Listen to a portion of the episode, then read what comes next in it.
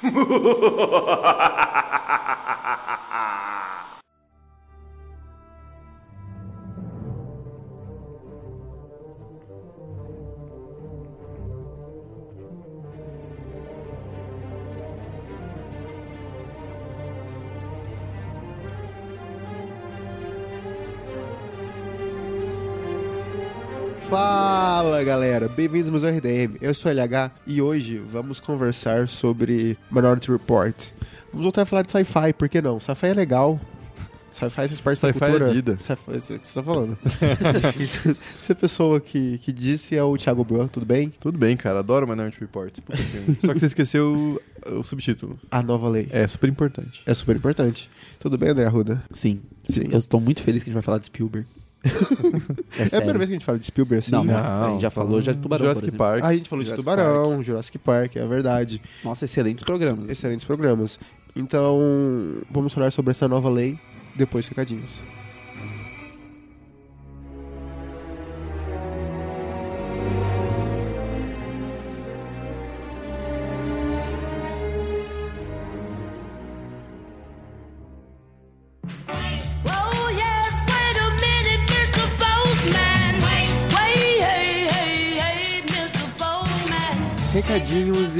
Ser bem rápido hoje. Só quero lembrar vocês de passar no nosso apoia.se barra RDM e conhecer o nosso financiamento coletivo, porque é a forma que a gente mantém o RDM no ar. E com o preço de um cafezinho, você já consegue ajudar o RDM a bater suas metas pra gente continuar fazendo essas coisas bacanas que a gente faz. Inclusive, o nome de todos os apoiadores está na sala de apoiadores, com o link aqui no post. Dá uma olhada no nome dessas pessoas maravilhosas que fazem o RDM acontecer sempre, ok? Então é isso, um beijo e bom programa.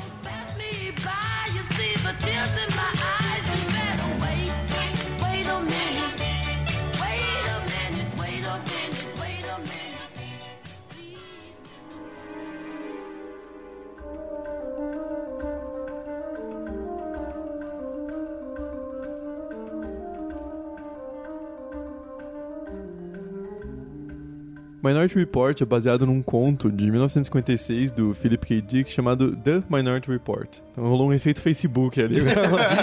Dá uma- Dá uma simplificada. Efeito Facebook. Enfim, o conto é do Philip K. Dick, que é um cara que ele é muito bom argumentista, assim. Tem vários filmes que a galera não lembra que é baseado em história dele, mas Você pensou em sci-fi, provavelmente é. É assim, Pô, pensa sci-fi. A gente comentou isso no podcast sobre contos. A gente comentou como tem muitos pequenos argumentos muito bons que viraram excelentes filmes. Tanto que você pegar a bibliografia dele, tem bem mais conto do que livro, assim, era raro. Os livros mais famosos dele são o- o próprio Blade Runner, que na verdade o nome não é Blade Runner, e o, o Homem do Castelo Alto. Mas ele é mais famoso pelos curtas que foram adaptados pro cinema. Tanto que tem um livro dele, que não sei se tá em circulação, mas provavelmente tá, da Aleph, que é Realidades Adaptadas, que são seis, sete contos do Philip K. Dick que viraram livros, e dentro dele tem o Minority Report. Tem também o Total Recall e tal, tem bastante conto dele. Inclusive, a Aleph relançou o Homem do Castelo Alto, tá no site deles, o link tá aqui embaixo pra quem quiser ver. Tem É a série também, né? Eu Tem a série da Amazon Prime. Mas enfim, o, o conto, ele tem a ideia básica ali. É, claro, assim, é muito diferente o filme, até porque é um filme de 2 horas e 20 e o conto tem umas 20 e poucas páginas, assim. Tá disponível aí nas interwebs. Não falei para as pessoas baixarem, falei que está disponível. Mas o conto é muito bom. A, história base é o Anderton também, é, o- é o mesmo personagem. Só que ele é um pouco mais velho, então ele tem uns 50 anos e foi ele que criou o programa inteiro do Pre-Crime.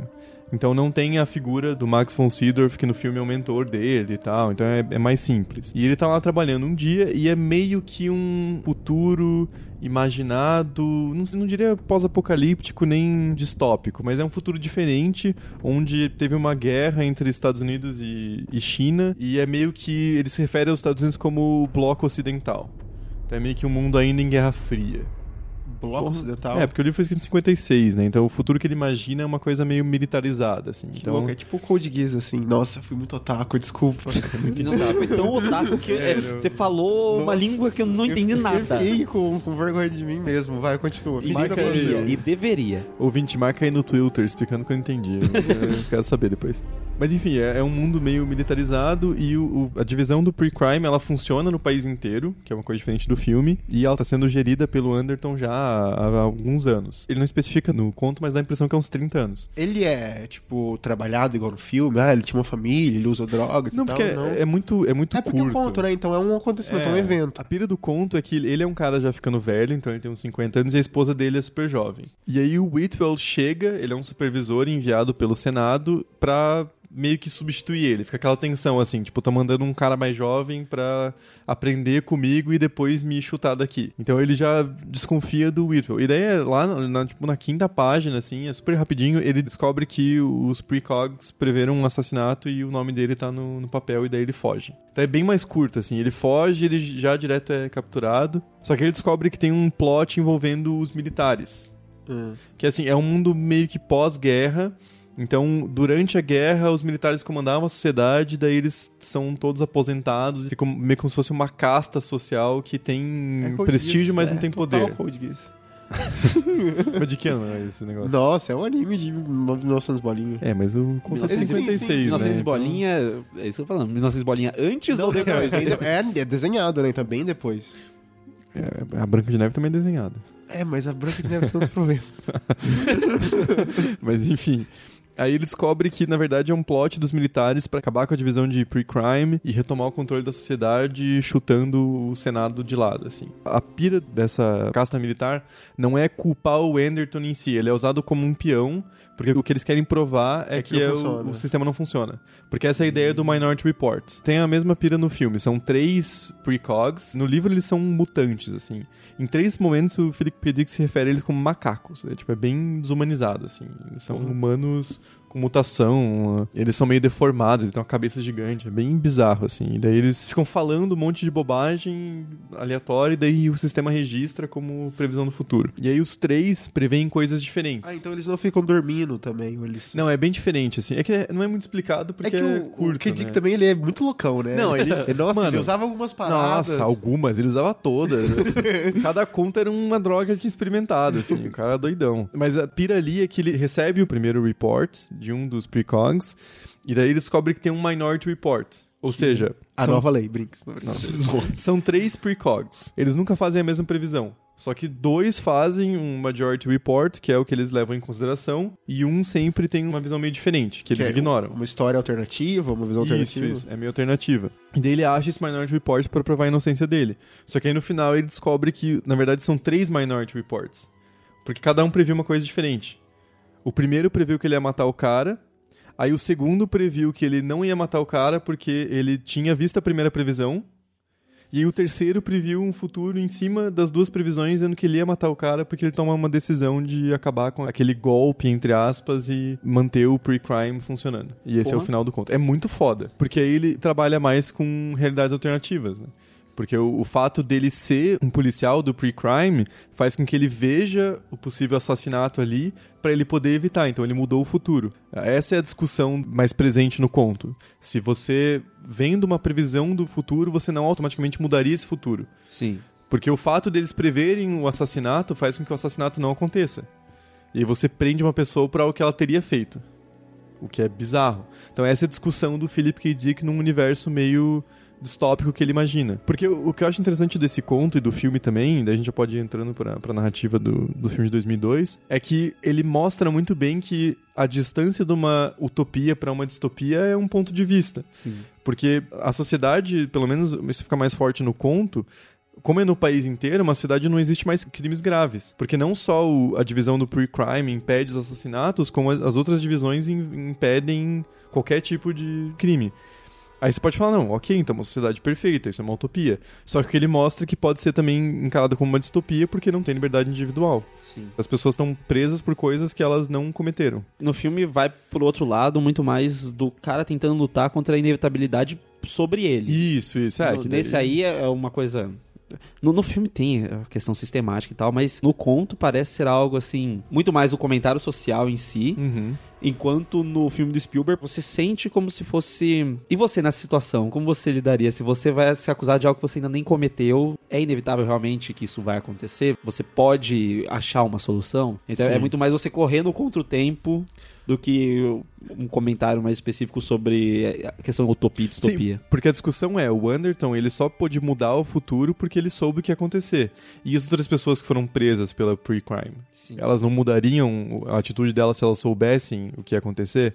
Ah, cara, é uma discussão muito foda. E é um conto de, tipo, 30 páginas, velho. Eu- Por isso que eu acho o Philip K. Dick muito foda, assim. Acho que a gente comentou no programa de contos, o link vai estar aqui pra quem não viu. O Felipe K. Dick, ele usa os contos pra, pra um debate, né? Ele cria a situação pra você refletir sobre o que aconteceu. Sim, sim, é bem essa ideia. Assim. É, tanto que é por isso que se usa o conto. Ele poderia escrever uma história grande, um livro grande sobre isso, mas é que o conto Você, chega- você tem que chegar numa conclusão, É, teoricamente. exato. Você termina num acontecimento.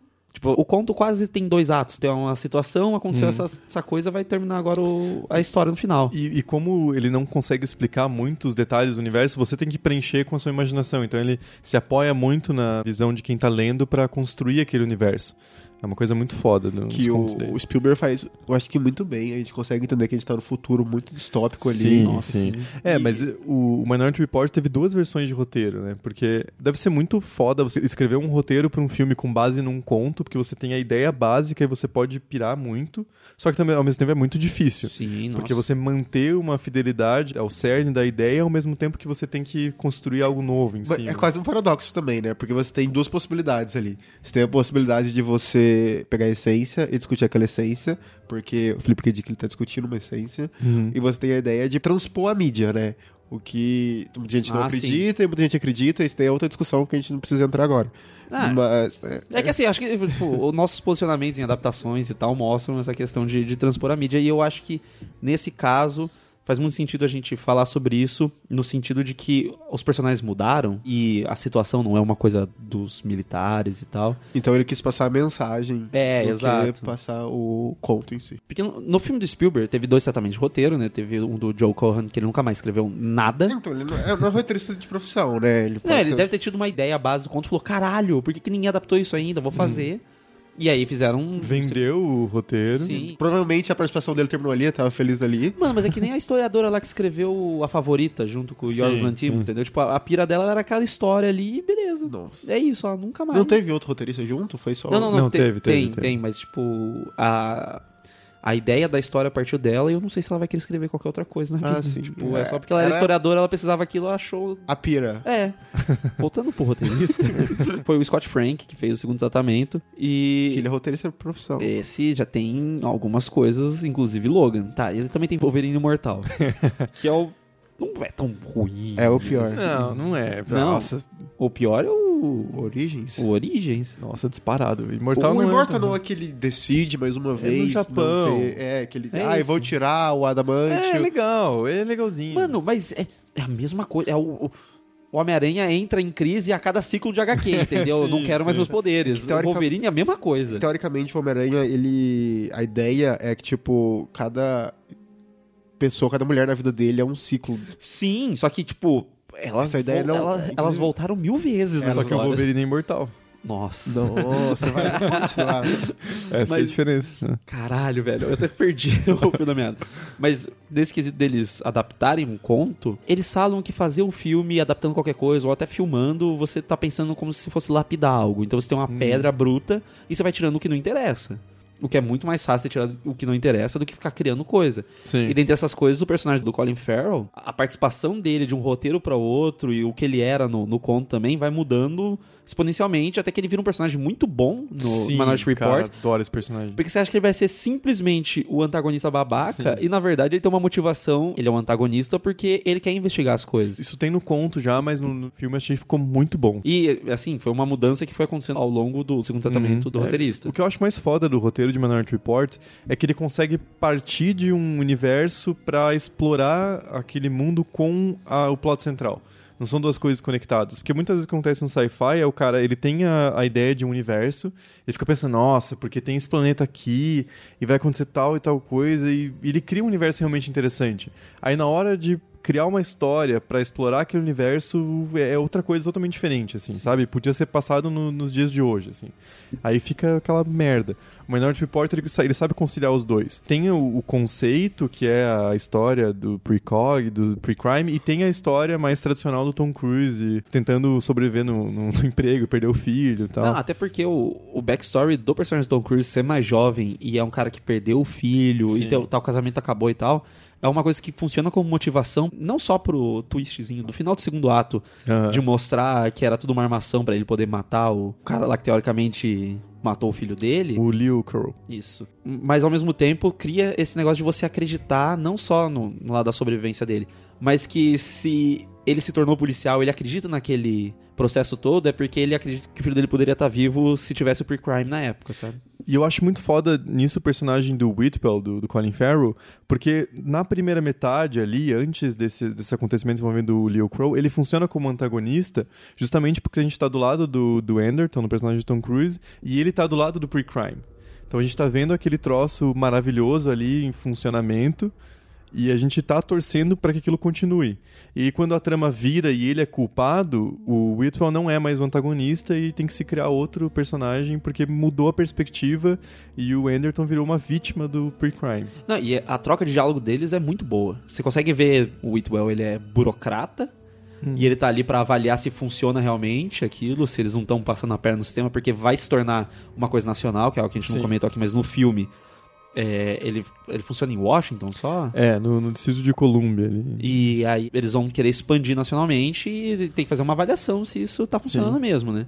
E é muito legal como os diálogos, aquele da bolinha, quando ele joga a bola, fala, "Ah, por que, que você pegou isso? É porque ia cair. Mas o fato de você pegar a bolinha não quer dizer que ela não ia cair, sabe? Sim, sim.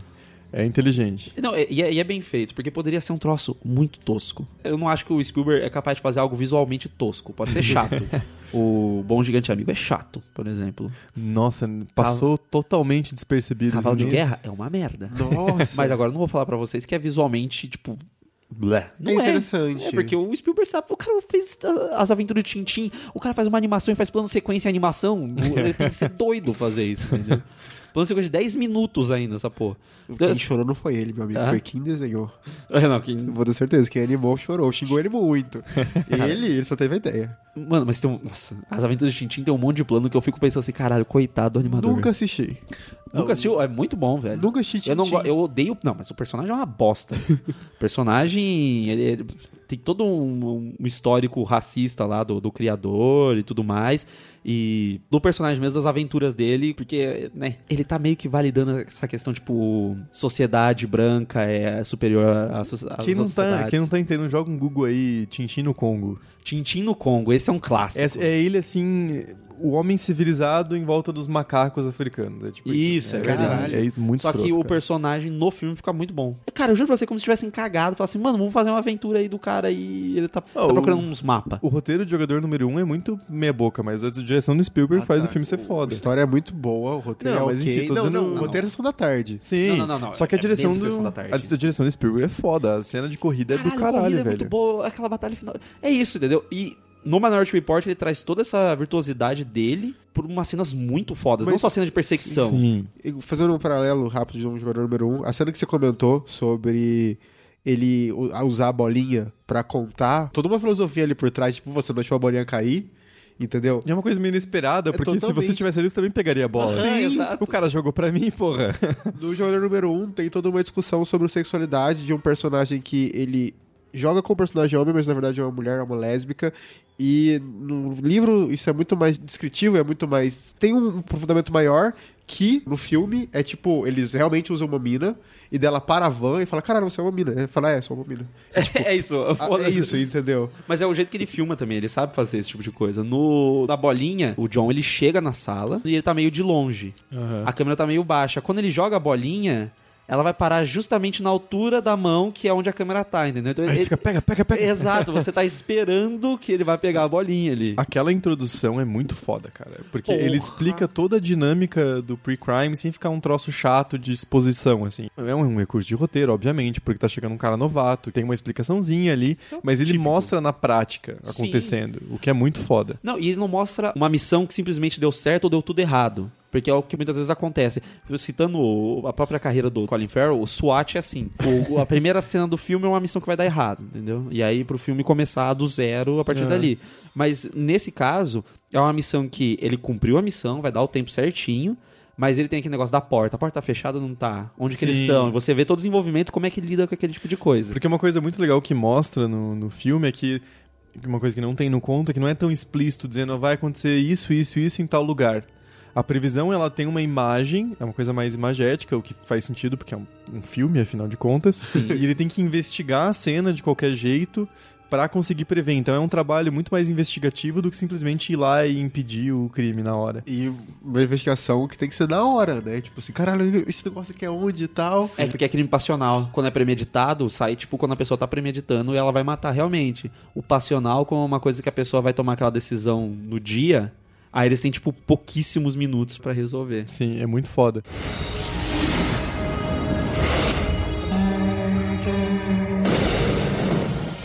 Uma coisa que eu acho muito bom do roteiro do filme também é que a discussão da questão de ser ético ou não o que eles estão fazendo já tá direto ali quando ele tá apresentando a ação. Não é uma coisa assim, tipo, ah, o sistema é perfeito e depois você vai achando falhas. É uma coisa assim, ah, o sistema é, tipo, cara, a gente tá evitando assassinatos, mas Ah, sim. é meio complicado, porque as pessoas estão sendo presas e meio que desligadas da sociedade, literalmente, porque elas estão vão pra caixas, é bizarro. Cara, é quase uma lobotomia sem tirar a parte do cérebro, entendeu? Sim, você cara, fica é viajando, muito bizarro. né? Um sonho. Quase E- uma Matrix. É. E, é- e aí já o cara que é preso, que ia matar a esposa e o amante, ele já falou, não, mas eu não fiz nada. Se tivesse me falado que eu ia matar, eu não ia fazer nada. Então Sim. essa discussão tá sempre presente ali, eu acho muito bom. Não, até porque quando o Whitwell tá lá, e nessa cena da bolinha, que ele dá a resposta, ele fala, tipo assim, você sabe que é diferente, a vida de uma pessoa é uma bolinha que vai cair, sabe? Sim. Então, por mais que o exemplo seja muito bom pra gente fazer a discussão, tem uma questão ética, uma questão de vivência em sociedade, de- das regras estipuladas, que é complicadíssimo quando você simplesmente generaliza, sabe? E é o ápice da sociedade de controle, né? Porque você Sim. tá sendo presa antes mesmo de cometer um crime.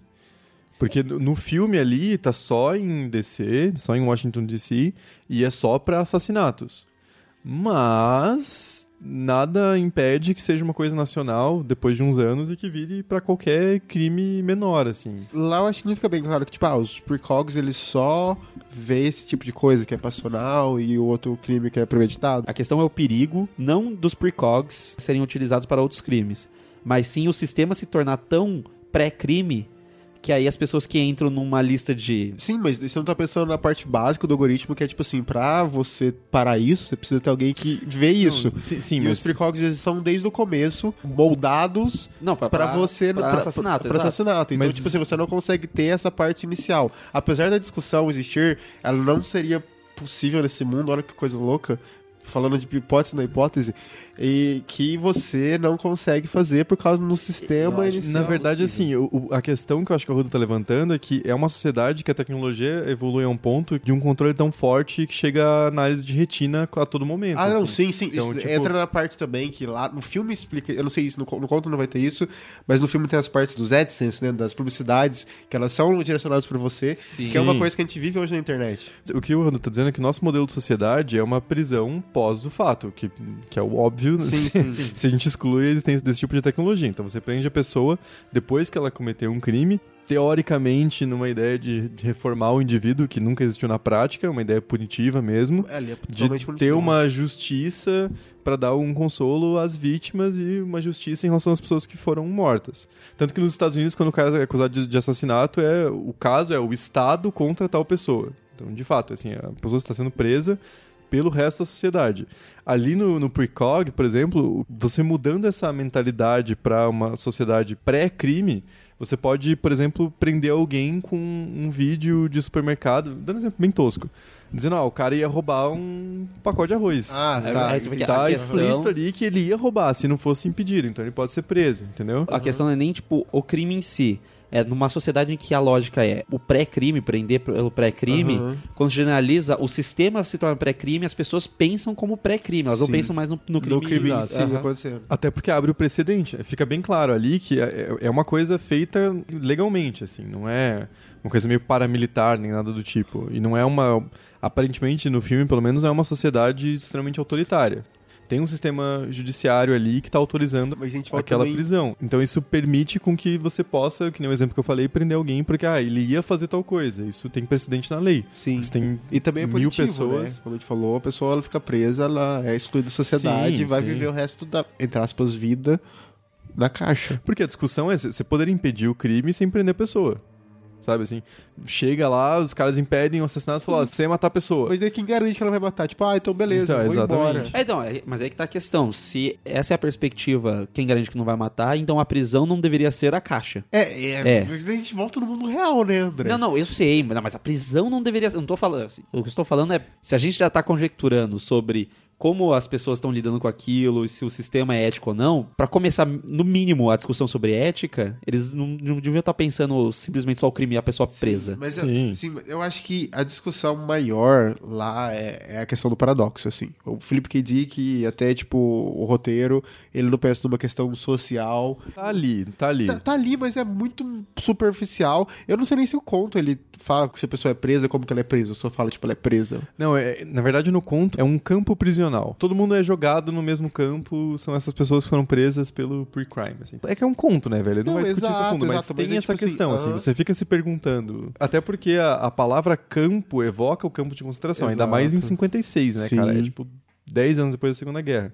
Então eu acho que esse elemento é bem presente ali. Mas eu acho que em relação a isso do paradoxo, eu, eu não sei se o filme ele tá questionando a existência do paradoxo. Eu acho que é muito mais a questão ética frente a isso. Porque no final, quando os precogs eles veem que o Max von Sydow vai matar o John, e eles fazem essa previsão e no final ele se mata, então ele quebrou aquilo ali, então não é bem um paradoxo. É tipo coisas que poderiam ser evitadas. Não necessariamente todas essas pessoas realmente cometeriam um crime ali. Sim, mas Então, tem eu um acho que é mais fato- pra é, aquilo que tá caminhando. Mas ali na questão desse personagem principal, ele é o criador daquilo. Obviamente ele cometeu crime, ele fez toda aquela loucura lá de tipo, ai, vou contratar um cara, vai usar a mesma roupa que eu, e deve entrar aquela parada do eco, eles vão ignorar porque aquele crime já. Não prescreveu, mas porque aquele crime a gente já solucionou. Então ele é um personagem que ele tá dentro daquele sistema e ele sabe não só como burlar, mas ele sabe também que, tipo, porra, eu ia matar esse cara, então eu não vou matar esse cara. Ele consegue então muito bem trabalhar isso na, na mente dele, porque ele já tá inserido naquilo. Uma pessoa de fora é completamente diferente de um crime passional, entendeu? Mas isso que eu falei dos três Minority Reports no Exato. conto. Porque eh, só muda o futuro porque eles estão prevendo o futuro. Mas eu não sei em relação ao Max von Sydow se é simplesmente esse conhecimento.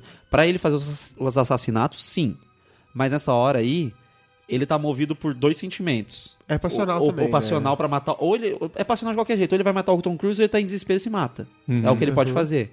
Então, de qualquer jeito, eu não acho que é tanto o burlar e sim mostrar que haveria solução e que as pessoas não precisariam ser presas, que elas não necessariamente iam matar as pessoas. É que a diferença fundamental do conto pro filme é que no conto os antagonistas principais, eles querem quebrar o sistema. Eles querem mostrar que o pre-crime ele não funciona justamente porque existe esse ponto fundamental antiético de você prender uma pessoa antes de ela cometer algum crime e ela não ter direito à defesa. Porque eles estão dizendo, ó, você ia fazer aquilo, mas os caras falam, ah, mas prova então. E meio Seu que não cuzão. tem, assim. Tipo, presunção de inocência morreu, né?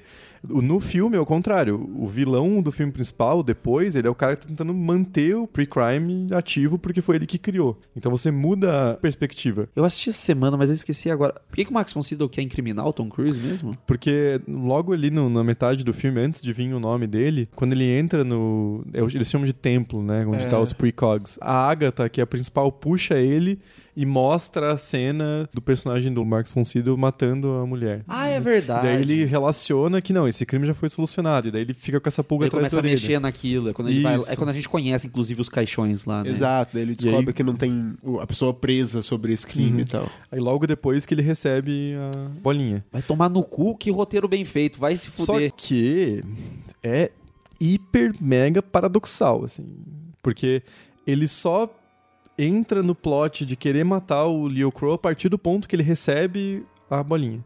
Sim. Entendeu? Então é, o fim cria a origem. É o paradoxo de bootstrap que eles chamam, né? Que é, É. tipo... É que a gente discutiu no, no EDMcast 201 sobre Dark, né? Isso, que Que é- Dark vai de cabeça no paradoxo, que é uma coisa Exato. rara. Que pra quem não, não tá lembrando, é aquele paradoxo do, sei lá, o cientista, ele não tem a resposta pra salvar o pai dele que tá doente. Aí ele viaja no futuro, ou alguém do futuro viaja até ele e traz a resposta que ele inventou no futuro. Ah, Então cria sim. aquele paradoxo que em algum momento parece que aquele antídoto, aquele remédio, aquele estudo que dá a resposta pra ele, foi inventado do nada. Sim. Porque se o cara do futuro, pra existir, teve que receber a resposta do futuro, então é um ciclo vicioso em que em algum momento aquilo aconteceu. Não e- tem um ponto de origem É, exato. Fica, tipo, no- meio que pairando ali entre É, as duas não- realidades. E assim, não é uma falha do roteiro. Envolve previsão de futuro, assim. É o paradoxal de qualquer jeito. Não Sim, tem. é, é inevitável, cara. Até Prime tem, eh, tem isso. O Prime não tem erro nenhum. Não, não é erro. É- eu tenho certeza que tá em Prime porque é o paradoxo que a galera tem, estuda. tem, tem paradoxo, assim. Eu tenho Não, certeza. tem um monte de paradoxo. Prime é o paradoxo. Entender Prime é um paradoxo. Não é pra entender.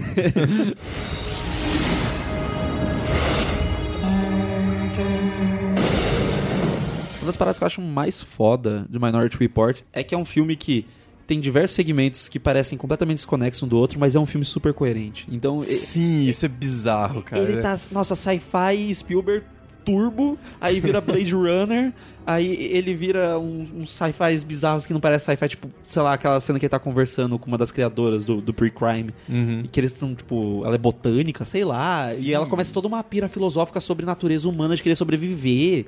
Sabe o que me lembra? E ela beija ele no final. É, é, É. bizarro. E aquele Medonho. jardim dela, de plantas que mexem, me lembra o Som do Trovão. Que é um filme muito ruim sobre viagem no tempo.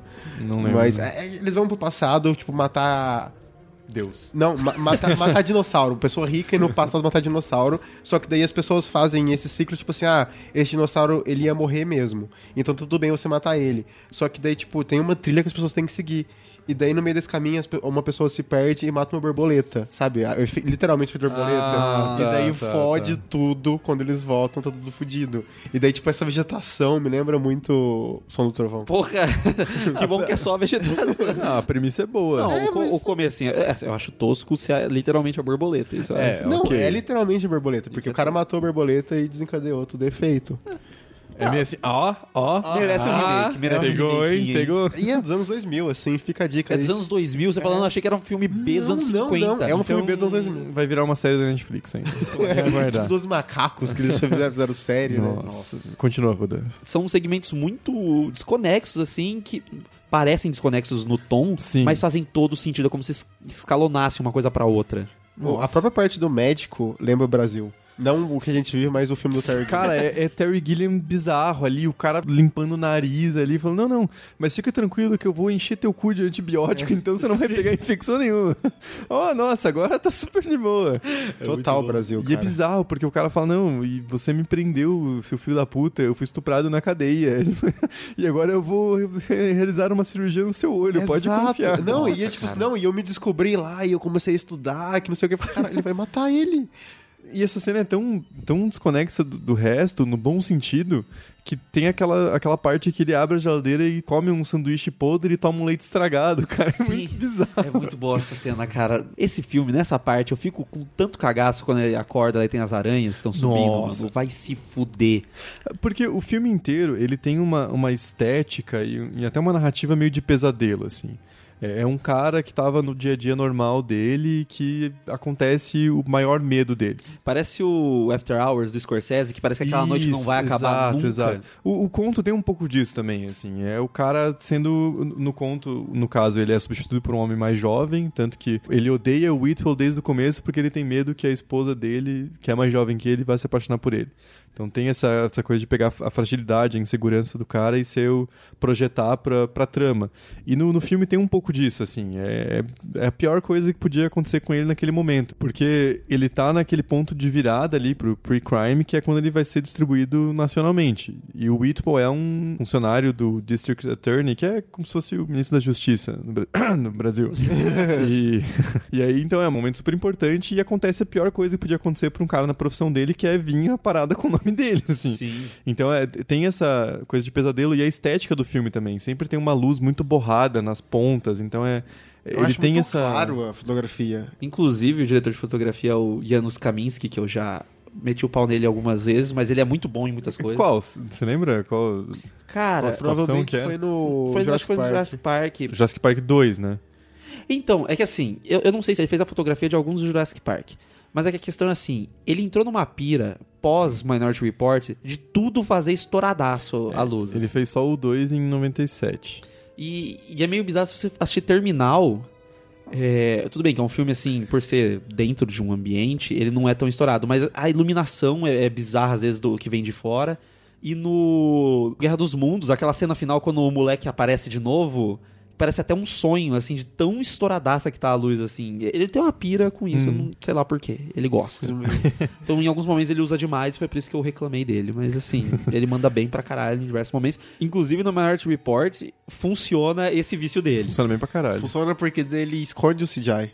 Que às Sim. vezes. Aquela cena do cara que é cego é muito legal isso, que daí você percebe que ele, tipo, assim, ah, ele é fora da lei, então ele tirou o olho dele. Sim. Sabe? Tem toda essa coisa, essa, essa brincadeira das, do filme. Mas ali não funciona porque é uma luz muito mais escura e tal. E daí você tem, tipo, toda a visão do CGI é nojento. Mas quando ele tá fugindo com o carro, é muito estourado, é muito, muita luz. Sim, mano. Funciona É, muito bem. Faz funcionar. Eu gosto, eu gosto do filme inteiro, cara. Não tem nada do filme que fala, nossa, vamos logo. Não, Mas porra, adoro. uma coisa, a culpa nem é tanto dele, assim. Porque chroma key você tem que iluminar muito, muito mesmo. E você tem que abrir muito o obturador. O, o obturador fica muito escuro, então você precisa iluminar muito pra você conseguir filmar muito bem aquilo. Era numa época que a gente não sabia trabalhar muito bem com isso ainda. Ah, sim. Mas funcionou. Não, funciona. Mas fica E, a curiosidade. porra, ainda mais pensando no filme. É um, um sci-fi do Spielberg, que o cara faz um monte de plano longo pra cacete. Sei lá, um monte de cena de diálogo que a maioria das pessoas faria plano contra plano. Ele vai mexendo a câmera enquanto os personagens se mexem. Ele é mais discreto, né? É, aí tá tudo claro, tem um monte de CGI e ele faz isso ainda. Mano, deve ter sido foda fazer essa porra, essa fotografia. Eu ia ficar meio maluco, assim. Mas aproveitando o gancho do que a LH falou, aquela cena do, do cara cego no começo eu acho muito foda, porque não sei se eu tô pirando demais, mas pra mim o filme tem muitas referenciazinhas assim ao conto de Édipo. Porque é meio que a base pra toda essa ideia de mudar o o passado. Então Mudar assim, o passado mudar o futuro. os dois, né? O futuro mudando o passado. Isso é você que tá falando. através de uma profecia, essa é a ideia. Então, por exemplo, esse cara é cego. O Tom Cruise, quando ele faz cirurgia de remoção dos olhos e troca por outros, o cara fala pra ele umas cinco vezes, mano, não tira a porra da bandana que você vai ficar cego. E naquele momento ele tá cego. E no pôster aparece isso. Então tem essas referenciazinhas, assim, do mito base da ideia de você mudar o, o Ah, futuro faz ou o passado através dessa, dessa profecia, dessa Até previsão. porque são três precogs, que é tipo o clássico das peças gregas antigas, ter tipo três Oráculos. pessoas, é, três Nossa, oráculos aí. Shakespeare também, né? cara? É, só que eu acho que em Édipo é só um oráculo. Um resumão rápido. O que, que é, tipo, não. não Cara? É, é assim, o rei ia ter um filho que ia nascer, ele foi lá no oráculo, o oráculo virou pra ele e falou assim: Olha, vai nascer agora o Édipo, teu filho, que vai matar o pai e casar com a mãe. Aí o cara fala, nem fodendo, ele joga a criança lá no meio do mato. Ele lá, tenta matar e a criança acaba matar. sobrevivendo. E a criança cresce, agora sem pai, chega na cidade quando tá tendo uma rebelião e ele acaba matando um cara, que é o rei. Ele matou o pai. Aí, pra se tornar rei da cidade, ele casa com a rainha, que é a mãe. e aí eles têm uma filha, inclusive. É a ideia da, meio que da profecia autorrealizável. Assim. O conhecimento daquilo vai fazer com que se chegue àquele fim. E aí tem o resto, que é, tipo E assim, aí? aí ele descobre e tudo mais, aí ele resolve se cegar e andar pelo Ah. mundo. Só que aí o que acontece? A rainha se matou, ele resolve cegar e andar pelo mundo. E se não me engano, quando ele tá andando pelo mundo, assim, ele chega lá na cidadezinha, a filha dele encontra ele. Ele não sabe que é a filha dele porque ele nunca viu, porque ele se cegou, passaram-se anos ele casa com a filha. É o Old Boy. É, é Old Boy. É, isso que eu ia falar. E aí o Old Boy pegou essa segunda parte e colocou É, porque ali. piorou assim, um pouquinho. Porque, inclusive, quando a gente fala em complexo de Édipo, na, na ideia de Freud, é com base nisso. E de Electra, Então- que aí seria Não, a que você fala dele. de Freud isso é, é coisa de, de pai e mãe, assim. Não É. tem outra coisa, assim. É, exato. É tipo, ah, Freud, por que o cara matou alguém? Ah, porque ele queria fuder. É. Os pais. Mas enfim, toda a ideia do complexo de Édipo já foi adaptada inúmeras vezes em outras narrativas e tal. E, e tem um filme italiano muito louco dos anos 60, chamado Deus. só Édipo Rex, que é. É tipo o quê? É Édipo Rex, de Édipo Rei, né? É, no comecinho, é do comecinho dos anos Eu 60. só- Eu só queria pedir desculpa Muito alguém louco. reclame. Se eu errei alguma coisa da história, gente, faz muitos anos que eu li essa porra. eu Tava no ensino Ah, médio não, ainda. Não, de Então, mano, assim, então não vem me encher o saco depois. Mas a base é mais ou menos isso. É, o É, cara que não, nasceu pra se É fuder. mitologia grega, cara. Tem umas 50 mil versões dessa porra, é, escritas em obras diferentes. Não tem uma versão oficial, desculpa. Mas gente. as versões que foram pro cinema são sempre engraçadas porque, tipo, é bizarro. Porque as pessoas querem tratar de uns negócios que é incesto e uns troços muito maluco. E serve pra inspiração. E agora que você falou isso no Minority Report, acho que faz sentido. Tem uma cara. referência. E aquela cena que ele tá com a venda sobre os olhos é um, o ponto de terror do filme, assim. Cara, vira um filme de terror naquele segmento ali. Cara, teu coração vai muito acelerado, Nossa, é velho. muito foda, porque ele faz uma montagem paralela muito eficiente, assim. Você fica, caralho, as aranhas estão vindo, os caras vão Pô, descobrir. aquela câmera em cima de tudo, assim, sem o teto, velho. Nossa, Nossa, imagina fazer aquele estúdio, velho. Quantas pessoas morreram? Eu fiquei só pensando, caralho, que trampo. Ah, mas- Porque mas também- não tem corte Não, invisível. não tem. Eles fizeram um fucking estúdio passando uma Sim. traveling em cima.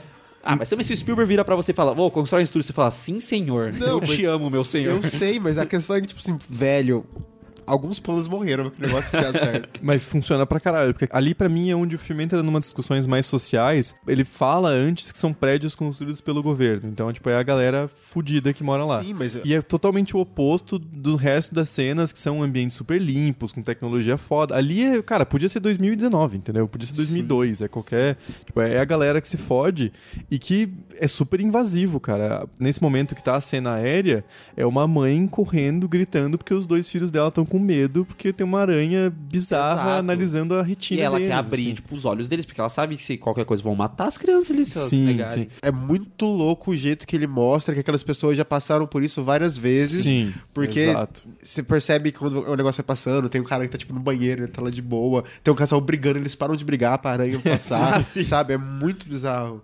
É, e daí o efeito daquela sociedade de controle na vida das pessoas comuns, Comuns. assim. É isso que eu acho foda. E daí, isso ao mesmo tempo que o Tom Cruise entra na banheira de gelo e tem toda aquela cena com as aranhas que, cara, é muito tenso, velho. É Ali, muito- ali eu tinha certeza, ele vai ficar cego. Fodeu, já era. Um olho, é verdade. Eu, eu fiquei até pensando, tipo assim, será que Então. quando ele. Por quê? Você acha que ele consegue de um Eu olho? acho que ele foi cego de um olho. Eu fiquei com essa impressão agora, depois de ter visto o filme, acho que é a terceira vez que eu vejo. Cara, ele mostra umas três vezes o cronômetro no- nas seis horas ali. O médico, médico, né, entre aspas, recomenda 12 horas, senão ele ia ficar cego. Passou seis. Então, não, faltava pouco.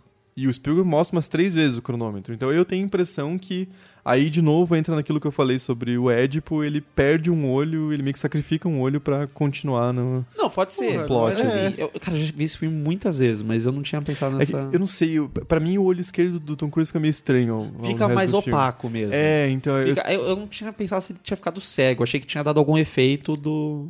Da, Da- da luminosidade que entrou ali, sabe? Não, porque não só ele abre a venda e enxerga a claridade normal, vem um scanner na Sim. retina dele. Então, assim, é uma coisa, sei lá, velho, eu acho que ele ficou cego de um olho. Mas, né, Pô, é em foda. terra de cego. Não, Nossa. eu assisti esse filme desde 2003, cara. Passou na Globo, foi a primeira vez que eu achei esse filme. Desde então eu já assisti mil vezes e eu não tinha parado pra pensar nisso. Agora eu estou desolado que, o... que eu não tinha prestado atenção nisso. Muito triste.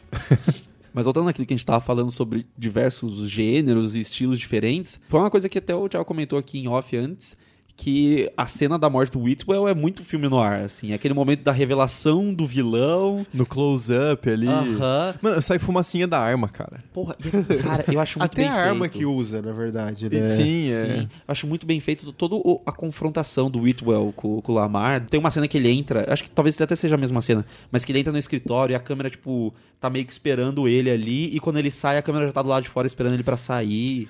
Porque, cara, eu acho muito perfeito esse twist, ele te pega muito de surpresa, porque você tinha um antagonista da história. Sim. Que era justamente o Whitwell. E aí a revelação do antagonista de verdade é matando o anterior. Aí você fica assim, cara, porra, matou o Colin Farrell, ele tava sendo legal agora, que filho Não, da puta. O cara era um mentor até então, sabe? Sim, sim.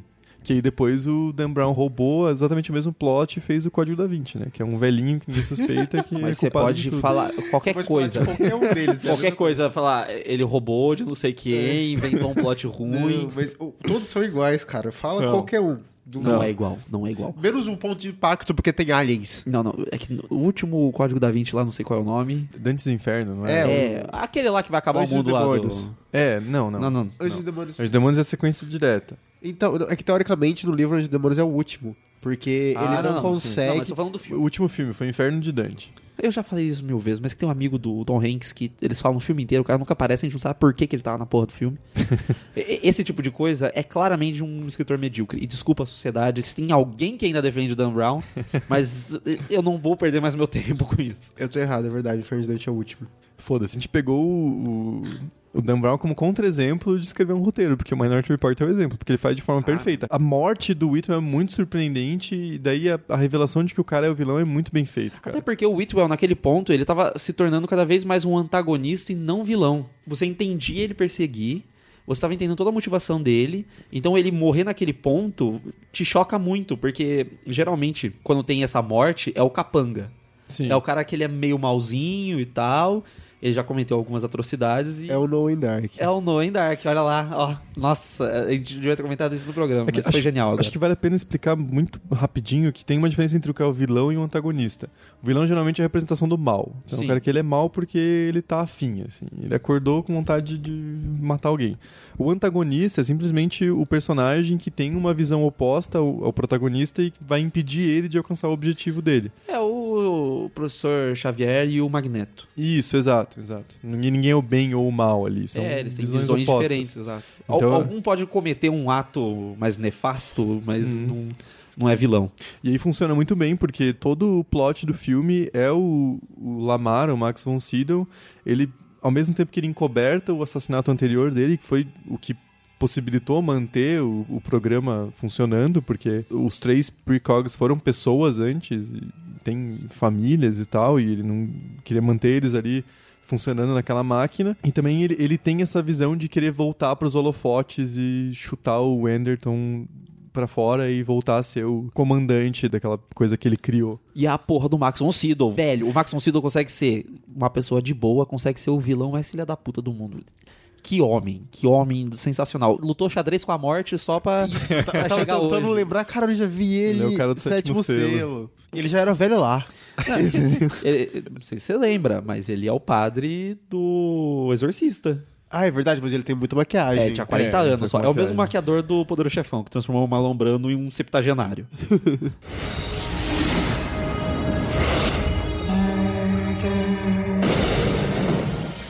Uma discussão interessante que tem no, no filme, que é uma coisa que eu comentei, tá bem ausente do conto, é a questão da agência daqueles precogs. Porque ali no filme, obviamente, eles estão sendo mantidos sedados, assim, só pra serem usados pra aquele fim, mas eles são seres humanos. Até explica ali no meio do filme que, na verdade, eles são filhos de uma geração de pessoas que usou uma droga muito pesada e as crianças nasceram com algum tipo de mutação e morriam. E é daí que surge o experimento que vai levar eles a ter esse dom especial. Só que o, o que é diferente é que no filme a Agatha tem agência na trama quando ela consegue se livrar daquele estado de drogas e ela mostra pro Anderton o, o, o que ele precisa descobrir pra começar o plot. Mano, parando pra pensar aqui, eles vão ficar velhos, eles precisam ser substituídos. E, e ela já Sim, fala que. Ah, não tem como substituir. Não que ela fala que não tem como substituir. Ela fala, tipo assim, olha, e, igual você falou, é uma geração e tal, então meio que você vai ter que replicar aquilo pra tentar trazer aquela pessoa de volta. Então meio que foi por acaso que o negócio vai acabar. É um furo do roteiro. Não, porque eles podem tentar replicar o experimento e Então, mas Seria questão- antiético, mas prender pessoas Porra, por, porque o crime que eles não cometeram já é antiético. Mas Então, eles teriam que já pensar isso agora, assim, né? Sim, mas antes você pensa em nível nacional que tá solidificado e aí você perpetua. Aí você droga pessoas, faz elas transarem, e daí você rouba os filhos delas e coloca num cativeiro. As duas primeiras etapas eu não vi dificuldade nenhuma. Pessoas tomariam drogas e transariam sem problema nenhum. Mas tem uma coisa que eu parei pra pensar agora. Quando eles estão fugindo, a Agatha e o John, Hum. ela fala pra ele apertar o botão, pega o guarda-chuva. Isso faz parte da previsão do assassinato ou ela consegue prever outros tipos de situações? Pois é, no filme ela prevê tudo. Porque no próprio filme tinha falado que o- eles preveem os assassinatos porque é uma ruptura metafísica, assim, Sim. que é tipo uma coisa gravíssima que pode ser cometida contra um outro ser humano. É que eu acho que ela tá ainda tendo a visão do assassinato.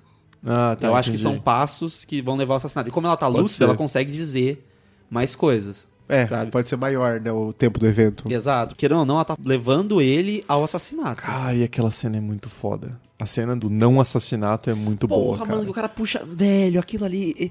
Eu acho genial. Eu acho fantástico. Porque você fala assim, mano, não tem como. Ele vai se negar a matar o cara e é isso. Ele venceu. E o cara puxar a arma, de novo, quebra aquele negócio de o que eles estão enxergando se é um assassinato ou não. Uhum. E do que eles têm a percepção que é um assassinato.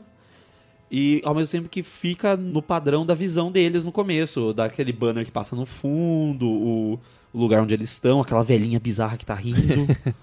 Então, tipo, é muito foda, essa cena é muito foda. Tudo bem construído ali pra mostrar como se o cara fosse o assassino do filho dele. O que também é muito legal, porque você acha que vai resolver no final a situação do, do assassino do filho. E Cara, não. sim. ele é muito negou foda. essa, esse, esse resultado. Sim. Porque é um filme que tem um certo final feliz, mas é muito agridoce, assim. O final feliz dele é voltar pra merda que sempre foi. É, vo- é voltar ao status quo, assim, né? É, exato. Eles voltam pra como era antes do pré-crime. Sim, sim. Então, assim, é é uma merda, a gente sabe que é uma merda, que a gente vive nesse antes do pré-crime. Sim. Só que. Só que sem carro louco. E se tem uma coisa que esse filme prevê de forma perfeita, porque ele tem uma visão de futuro muito legal que é super discreta, assim. Tem o pre-crime, que é super futurista, mas o resto que tá em volta é bem, assim, tipo, carro autodirigível, não tem carro voando. É, é, é. É, Tem a futuro distante. do olho, mas... sim, sim. Mas, mano, o cara passar e a propaganda ser personalizada pra ele é, tipo, hoje, Ah, entendeu? sim, mano. É aquela parada que todo mundo comenta que você fala uma coisa com o celular perto, você abre depois na internet e o aparece o que você quer. pênis. assim. É, é, inclu- inclusive, Instagram, eu não aguento mais propaganda da Canon. Eu só falei de uma lente da Canon uma vez na minha vida, eu não aguento mais. Cancela, Eu não caralho. tenho nem dinheiro pra comprar essa Pô, merda. lente é caro, inclusive, se quiser patrocinar, eu tô aceitando. Lente de cinema. Cinema é mais caro ainda. É, tem que comprar a cinema. câmera de cinema também. Não, né? mas eu dou um jeito depois. E nesse sentido, é um filme que tá num período meio estranho, porque ele foi lançado em 2002, então ele foi produzido em 2001, que é bem o ano do atentado das Torres Gêmeas, mas a repercussão depois, que vai criar toda a merda que a gente chegou a hoje, que é a- todo o estado de vigilância da NSA com o Patriot Act, vai ser posterior, assim. Então, ele meio que prevê logo ali, assim. É que, sabe o que eu sinto? Eu sinto que é o Spielberg falando assim: olha, eu fiz aquele sci-fi, o AI. Vocês cagaram na minha cabeça. Eu vou fazer um aqui, a minha, o, o que vai ser a minha cara Por que mesmo. tá cagaram bom? na cabeça dele? Ah, é ruim, é legal. Não, eu não acho ruim. Ah, eu não lembro, Eu, esse- vou, vou defender não meramente. gosto, assim, tipo, cara. de- por, por partes, o aí. É um filme que não era. É, é um filme que tá lá. Ah, era do, do Entendeu? Kubrick, não, É, pô. exato. Mas o Kubrick falou pra ele: ô, dirige isso aí, eu tô fazendo pra você dirigir. Então não é esse negócio que o Spielberg roubou o projeto É. do Kubrick. Mas assim. Dá aqui, seu velho, pá, bateu é, assim. Não, não, tipo, ah, morreu, eu vou fazer o trabalho dele. Não foi assim, ele já era pra ele dirigir. Só que o Kubrick ia mudar mais 5 mil vezes o roteiro, provavelmente. né? Sim. Ah, mas ele não tinha nem saúde pra isso. Não, mas- e é que é um filme, assim, ele tem alguns problemas do melodrama. É aí que começou, acho que principalmente a galera falar de melodrama com o Spielberg, É. foi depois do AI. Mas não foi tal. depois do... do... Se bem que a lista de Schindler é bem problemática nesse Não, não, sentido. Por que é- é problemático? Não, Porque, cara, é- os judeus na, na trama são muito. Coitadinhos, assim? Não, não é nem coitadinho, eles não têm ação nenhuma, Ah, sabe? É sim. o cara Eles alemão aquilo bonzinho que, Que salva ajudou eles. isso. Mas é não assim, acho um filme ruim, nem. Nossa, não, Não, não, devia acho ser mais assistido esse filme. É aquele negócio que eu acho que o Terry Gilliam fala: o Holocausto é sobre pessoas que morreram e é um filme sobre pessoas sendo salvas. Isso, e ele tem. E o, o nazista é muito louco. Não, mas Isso aquele que- nazista era louco. Não, tudo bem, Esse- mas esse era ele é o mesmo, único nazista que aparece no filme, entendeu? Isso é um problema, porque você pega, por exemplo, o pianista. É muito mais Nossa, realista, chorei. é visceral, cara. É tipo. Nossa. É uma representação Assim, muito mais justa. O mas é que- de Schindler é todo Mas é que- melodrama. mas é que- É, mas aquele de Nossa. Schindler foi baseado nos relatos da galera que ainda tava viva. é Sim, todo negócio, sim. tipo. E sem contar que tem no documentário sobre a carreira do Spielberg. É um documentário bom, embora ele dê umas mentiradinhas ali, assim, tem umas, Uhum. umas coisas que ele dá uma, uma escondidinha. É o da HBO, né? É o da HBO, é um documentário muito bom. Mas ele nunca teve um contato com a fé dele e com a tradição judaica na, na família dele, porque era uma coisa muito parte do pai. Uhum. E ele teve um relacionamento bem conturbado com o pai quando os pais se separaram. Ele não sabia na época, ele achava que o pai dele estava abandonando eles, mas ele descobriu que é porque a mãe traiu o pai e aí eles se separaram. E o pai fingiu que, tipo, tava indo embora só, quando na verdade era uma separação. E ele teve um relacionamento muito foda com o pai, então ele nunca teve esse contato com a religião e tudo mais.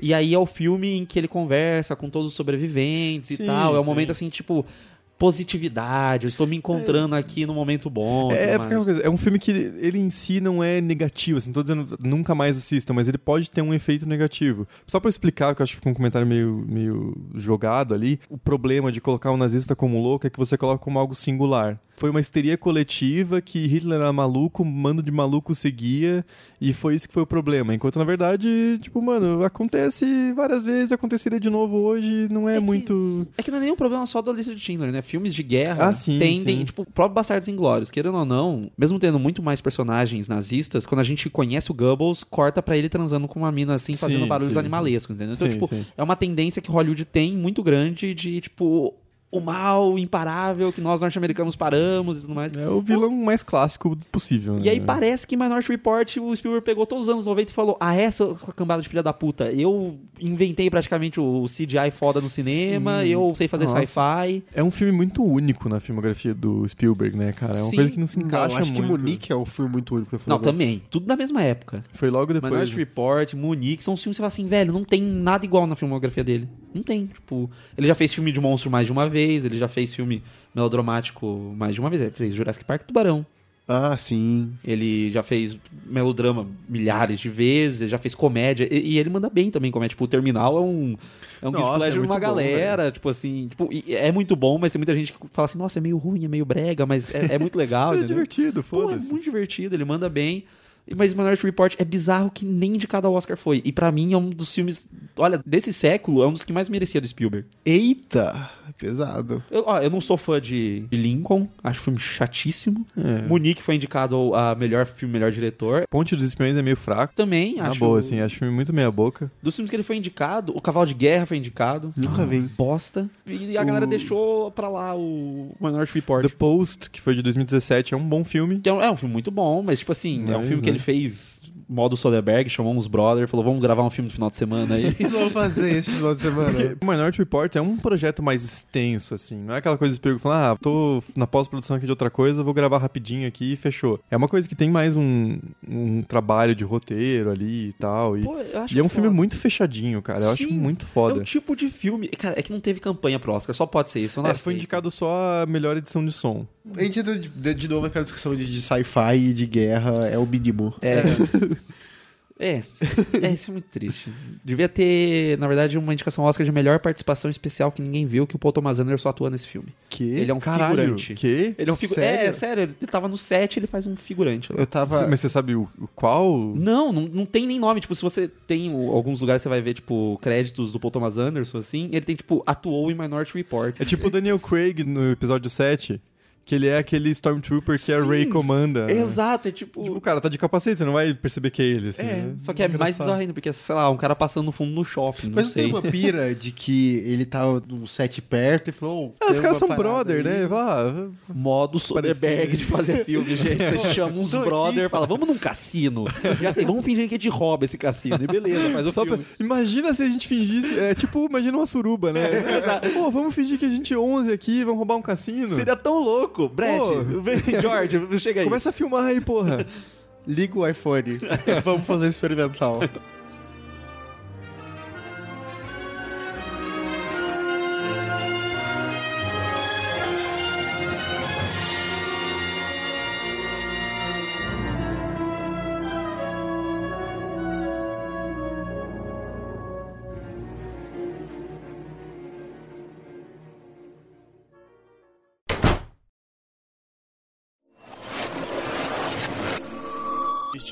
Foi editado por Ilha Flutuante.